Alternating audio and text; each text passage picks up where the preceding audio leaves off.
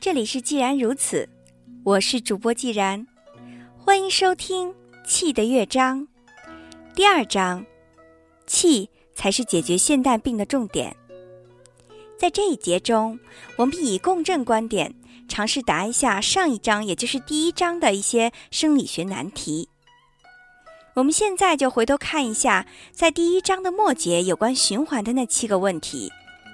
现在我们应该可以用较为清晰的逻辑来逐一回答了。第一问：心脏应该放在哪个位置？答案是，心脏应该放在最容易产生各谐波的地方。心脏在不同的位置搏动，就会输出不同的结果，这是由力学的基本定律所决定的。例如，在一条管子的正中间击打，只会产生第二谐波、第四谐波、第六谐波的频率，因为这是节点共振现象的必然结果。而在管子其中的一头来击打的话，就会有第一谐波、第三谐波、第五谐波的奇数倍频率。所以，心脏在人体躯干中不会是在正中间跳动，也不会是在一头来跳动。因为这样会有一些谐波制造不出来，因此心脏既没有长在正头顶上，也没有长在正中间，而是长在距头顶差不多三分之一到四分之一的部位，这就是原因。第二问：升主动脉为何要转一百八十度？回答是：升主动脉在此将动能转化为胃能。升主动脉在动脉弓处打弯，即中医所谓的缠中穴。所以，中医理论有“气聚缠中”之说。为什么叫气聚缠中呢？这就是气都聚在缠中的意思。缠中穴在哪里呢？为什么我一摸缠中就可以感觉到心跳，但并不太强？因为心跳的震动都被心脏周围的心包还有肺脏给吸收掉了。心脏才不会乱震。气聚缠中穴又是什么意思呢？其实这是一个很基本的问题。我们在第一章开始就曾经提到过。假如流量理论是正确的话，我们的循环系统应该长成树枝那样，而且心脏应该长在头顶上。心脏一搏动，血就都流下来了，多方便。不应该是像我们现在长的这个样子，血从心脏一出来还得转个弯。然后才分配到各个地方去。主动脉弓打了一个大弯儿，等于是造成了一个收缩压的高门槛。这个大弯儿会让输送更加不容易，所以不仅会让血压升得更高，而且会使心脏的输出受到更大的阻碍。这个从流量的分配来看是不合理的。但是我们现在回头一看，所谓禅中穴在主动脉弓上。这主动脉弓的作用是什么呢？为什么我们会说气聚禅中呢？升主动脉就像是一个变电站，有升压并且帮助输送的功能。事实上，我们的循环系统跟电力输送系统很像，是高压低流量。为什么高压电叫做高压电？因为在输送能的时候，输送的总能量是电流乘上电压。如果假如把电压拉得很高，电流就会很小，但送出的能量还是很大。血循环也是一样的，我们的心脏在送血的时候，血是充满动脉腔中的。那么，只要在动脉中的任何一个地方有个洞的话，血就会喷出去。我们的心脏和压力对于循环系统来说，相当于一个加压站，就像发电机。产生血流而对动脉系统加压，但是主动脉为什么要突然转个弯呢？打一个弯对于流量来说是最不好的。心脏所输送的冲量经过一百八十度转变之后，动能几乎完全都消耗掉了。这样有什么好处呢？这是为了将能量通通转换成压力位能。仔细看一下，我们的心脏就像是在打鼓，它一挤出来的时候，血就去冲撞升主动脉，所以升主动脉就像打鼓一样，一敲就开始震动了。这个震动就会沿着血管一直传下去，能量也就能够一直传下去了。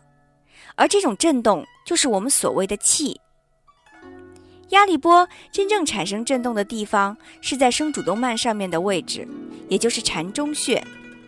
所以，中医经常说气聚膻中。心脏虽然是个发电机，但是心脏打出来的是流量，到了膻中穴这个大弯儿，才把流量转化为压力波的。这个压力波就是气，所有的气都是从膻中穴的震动发出的。所以说。气是聚在禅中的，这个说法是有其根据的。简而言之，就好比用手在打鼓，能量是由手来产生的，但是声音却是从鼓面上传出来的。我们的心脏是产生能量的地方，而禅中穴就相当于鼓面的位置。本章讲述了两个非常重要的观念，一个是心肾不交，一个是气聚禅中。这是中医理论中最重要的两个东西。第三个问题，器官为何与主动脉连接角要呈九十度排列？答案是，器官加上九十度硬管才能够共振。人体的器官并不是直接挂在主动脉上振动的，而是经由一段分支管。我们在水管模拟实验中发现。器官要通过一段分支管来连接到主动脉上，共振才会发生。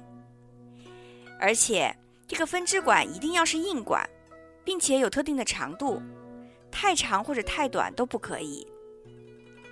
例如我们在模拟肾的实验中发现，硬管大约是十公分最好。在解剖肾动脉实验的结果也是差不多的。显然，此段硬管有几何上的意义。事实上，所有器官均是通过这一段硬管挂在主动脉上的。依照传统流量理论，若只是将血液送到器官，器官应该像蜗牛一样都挂在主动脉上，而且是越近越好，而且是斜着顺着流出去，分支管越软越好。但是现在在解剖学上，却是通过一段分支管，而且是呈九十度接在主动脉上。试想。水管应该是直直流下最容易送水呢，还是用一段九十度的水管来送水更容易呢？但是，如果以共振理论来解释这个，就很容易了解了。此段分支管比两边的主动脉与器官都硬，因为器官与主动脉之间需要这个特别的几何结构发生滤波的作用，共振才能够发生。如此，肝才会是。第一谐波，肾才会是第二谐波。这些个别经络的单频共振与主动脉本身的全频谱共振不同。第四问：为何有舒张压？答案是：有了舒张压，才能够送能量到远端。我们用嘴吹气可以造成风，这就是流量。可是，以口吹气的风能送多远呢？能不能转变呢？以口发声，声音是压力波，也就是气。风和声音究竟哪一种传得远呢？哪一种能够拐弯儿？再进一步以送电来比喻，假如最轻松的方式是制造能量的话，发电机是不是可以直接用线接到我们家里，而不需要造一个变电站呢？先把电压升到二百二十万伏特，再把电送到家里来。其实，以压力输送的方式是效率最好的，就像声音一样。我们的人体送血也应该如此，是符合共振理论的，而没有办法用流量来解释。昆虫类或许可以用流量来送血，因为昆虫的血液循环是开放式的，所以说是流量也对，说是共振也对。因为它的心脏一压，血就散到全身的各处去了。在昆虫的层次，像蝗虫之类的，它们也活得很好，说不定比我们还强。所以，从某个角度上来说，以流量方式传输的确是很轻松的。不过，大概体型也只能是那么大。或许昆虫体型的限制就是因为这个原因，稍微输送的远一点就有困难。所以在小区域用电池也就够了。但是如果要远距离的输送，那就非得要现在的输送系统用高压低电流。如果只是昆虫大小，其实没有区别，只是几公分长而已，共振频率也只有一个。但是等进化到几十公分长，器官更为复杂，而需要更多的共振频率时，就要考虑到输送的问题了。第五个问题，为何心脏要有规律的跳？答案是，因为要维持共振，所以心脏要有规则的跳。每个器官里一定要充满一定血液，它的自然频率才会出来。血管也是一样的。假如我们的动脉里没有一个压力，动脉压就不能够维持的话，动脉里的弹性也不能够维持。动脉的脉管的弹性跟动脉的半径有关。譬如说，半径越大的话，血管也就越硬。越硬的话，自然频率就会越高，就跟打鼓一样，鼓面拉得越紧越硬的话，打出来的声音就越高；鼓面如果松的话，打出来就比较低沉。器官也是一样的道理，里面的压力越大，它的自然频率就越高。所以调血压的时候，有一件事情非常重要，要注意心脏在跳动的时候，各个器官的血压就会跟着调整。调整之后。每个器官跟心脏才能在共振的状态。心脏跳得太快也不行，血压一定会跟着改变。就像跑步时，心脏会跳得比较快，这个时候去量血压，血压一定会上升。为什么呢？因为血压稍微上升一点，器官就会绷得比较紧，自然频率就会上升一点。这时候，心脏与器官才能够维持共振。所以，除非自己有特异的能力，把血管压得很紧，否则同时要心跳慢、血压上升是不可能的。心跳与血压中间有一个基本的关系，是一定要维持的。所以，当舒张压很低的时候，心脏应该只能跳三四十下，系统的共振频率也会变成了三四十下，此时就没有办法维持共振了。共振不能够维持的话，压力就不能够送下去，压力送不下去，就无法产生共振了。所以，为了维持这两方面相互依存的关系，心脏就一定要规则的跳。第六个问题，为何生物体的大小与心跳的频率成反比？答案是，因为共振腔大，所以大动物的心跳慢，发生频率也低。跟人类一样，是以共振方式传送血液的动物中，鲸鱼的心跳大概是二十多下，大象大概是三十多下。因为动物越大，循环共振频率越低，这与大、中、小提琴会发出不同的低、中、高频声音是一样的。事实上，从这一现象大概就可以推测出动物叫声的频率，这也是与共振有关的。心跳频率越低的动物所发出的声音就越低，这是在生理设计上是有一定逻辑的。我们的耳朵绝对不能听到自己心跳震动的声音，如果听得到心跳，就会像身处在一个大风箱之中一样，稀里呼噜的不得安宁。人类能听到最低的声音频率，大概就是十六赫兹。那么为什么呢？我们的人有十二个经络。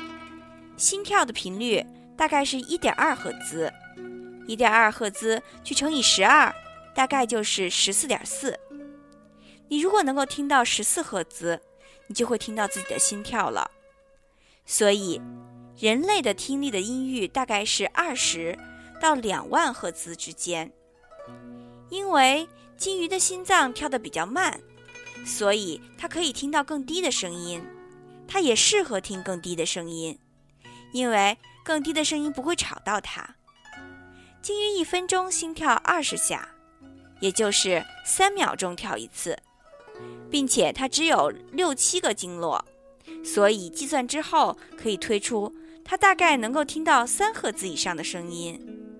但是狗又是不一样的，狗听到低音的能力比我们差，但是它能听到超声波。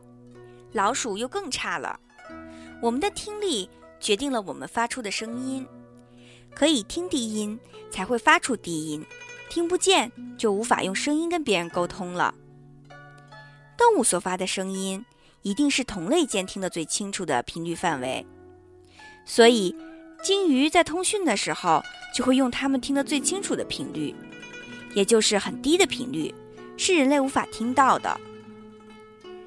第七个问题：生物体是如何运动的？答案是，因为血液循环是以共振压力驱动，所以生物体才能够运动。如果由现在西方主流血液动力学来看，因为血流的流量是驱动循环的主力，而它又是一个向量，所以手一抬起来，原来向下流的血液就会因为重力反而向心脏流动。但是由共振的理论来看，就不会有这样的问题。因为血液是由血管壁挤压而流动的，就好像我们在灌香肠的时候用手去挤肉块一样。当我们要肉块向前或者向后移动时，就用握手的力量向上或向下挤压。此时施力方向与肉移动的方向垂直，虽然经常因此造成肉块的回流。这就好比血管中的血液向前进三步，却后退两步一样，但是却不必太担心，因为重力或者流量的向量平衡作用可能使血液大量的回流到心脏的现象。这也就解决了动物在运动时会造成气血攻心的当前矛盾的理论。在这一节中。我们重点用共振的原理来解释了在第一章中无法解释的七个问题。在下一节中，我们将开启第二部分——共振，中医的现代科学解释。敬请收听，我是既然，这里是既然如此，感谢大家收听，再见。